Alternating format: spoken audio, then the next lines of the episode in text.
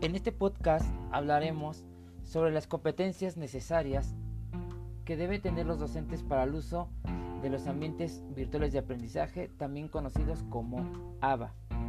Tocaremos tres competencias fundamentales. La primera de ellas es las competencias pedagógicas. Una competencia pedagógica es el conjunto de conocimientos, habilidades, capacidades, destrezas y actitudes con los que cuenta el docente para poder intervenir de manera adecuada en la formación integral de los estudiantes. Cuando hablemos de las competencias pedagógicas que debe tener un docente para poder hacer un uso correcto de los ambientes virtuales de aprendizaje, nos referimos a la capacidad de, desarrollar todo el proceso de enseñanza-aprendizaje. Otra de las competencias importantes que debe tener un docente son las competencias de investigación.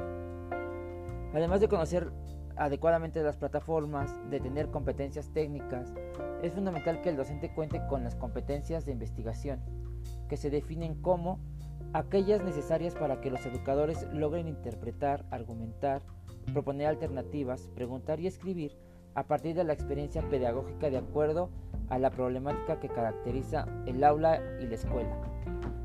El docente debe tener la capacidad de buscar información y utilizarla de manera crítica, de manera que pueda desempeñarse satisfactoriamente y garantice que el estudiante tenga acceso a información confiable, que los contenidos sean relevantes, interactivos y confiables. En este sentido, debe ser capaz de analizar el contexto y de utilizar las estrategias que resulten más adecuadas para su implementación en los ambientes virtuales. Y por último, estaremos analizando ¿Cuáles son las competencias evaluativas?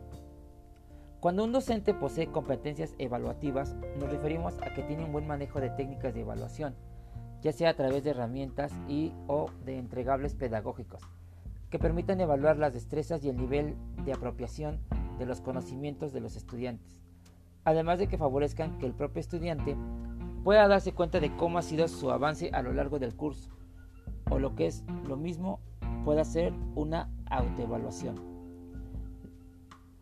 Podemos decir que entonces el tener las competencias pedagógicas de investigación y evaluativas van a permitir que los docentes actúen con eficacia al momento del desarrollo y el uso de ambientes virtuales de aprendizaje para que los estudiantes puedan utilizarlos y aprovecharlos de la mejor manera, contando con el acompañamiento de los docentes, también contando con que estarán lo mejor preparados para ellos.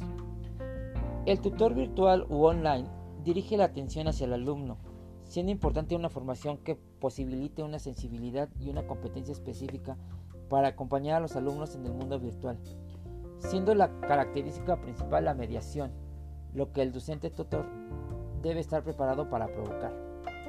El tutor se concibe como el que auxilia en el trabajo a distancia, a través del asesoramiento de los estudiantes, que también favorece la construcción del aprendizaje y la interacción con los otros, implicando que el tutor es, el profesional que está en una constante formación, que desarrolla un trabajo que involucra dos funciones, enseñar y aprender.